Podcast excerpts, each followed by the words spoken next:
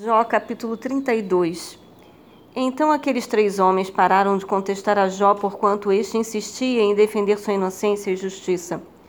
Entretanto Eliú, filho de Baraquel, da cidade de Bus, da família de Ram, indignou-se muito contra Jó, porque este se justificava a si mesmo diante de Deus.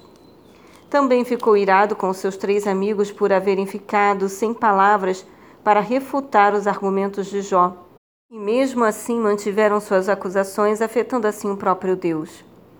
Eliú havia guardado seu momento para falar com Jó, pois os outros eram mais velhos do que ele. Assim que Eliú notou que os três já haviam esgotado todos os seus argumentos sem sucesso, ficou muito bravo. Então Eliú, filho de Baraquel, o Buzita, tomou a palavra e declarou: Eu sou jovem e vós idosos até agora senti receio e temor de expressar a minha opinião. Pensava eu que a experiência fale mais alto e os muitos anos de vida ensinem a sabedoria. Contudo, o homem tem um espírito e o sopro de Shaddai, o Todo-Poderoso, que lhe proporciona entendimento. Não são apenas os mais velhos, os maiores e mais sábios, nem os mais idosos que têm o conhecimento do que é mais certo. Sendo assim, peço licença para exclamar: Ouvi-me com atenção, pois também eu vou dizer o que sei.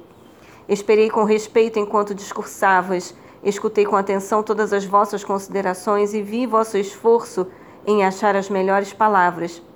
Eu vos prestava toda a minha atenção, mas nenhum de vós foi, foi capaz de convencer a Jó, nem ao menos de responder adequadamente aos seus questionamentos. Portanto, não alegueis, encontramos sabedoria. Que Deus o conforte o refute de agora em diante, não esforço humano. Todavia, Jó não dirigiu contra mim suas palavras, portanto não lhe retorquirei com os mesmos argumentos que tecestes. Vede, pois, eis que estão desconcertados, faltam-lhes as, pala faltam as palavras. Devo esperar? Afinal, eles não abrem a boca. Ficaram sem argumentos e não conseguem responder a mais nada. Assim também eu darei a minha opinião, também vou expressar minhas considerações e tudo o que sei sobre esse assunto, pois não me faltam palavras e dentro de mim o Espírito de Deus é que me impulsiona.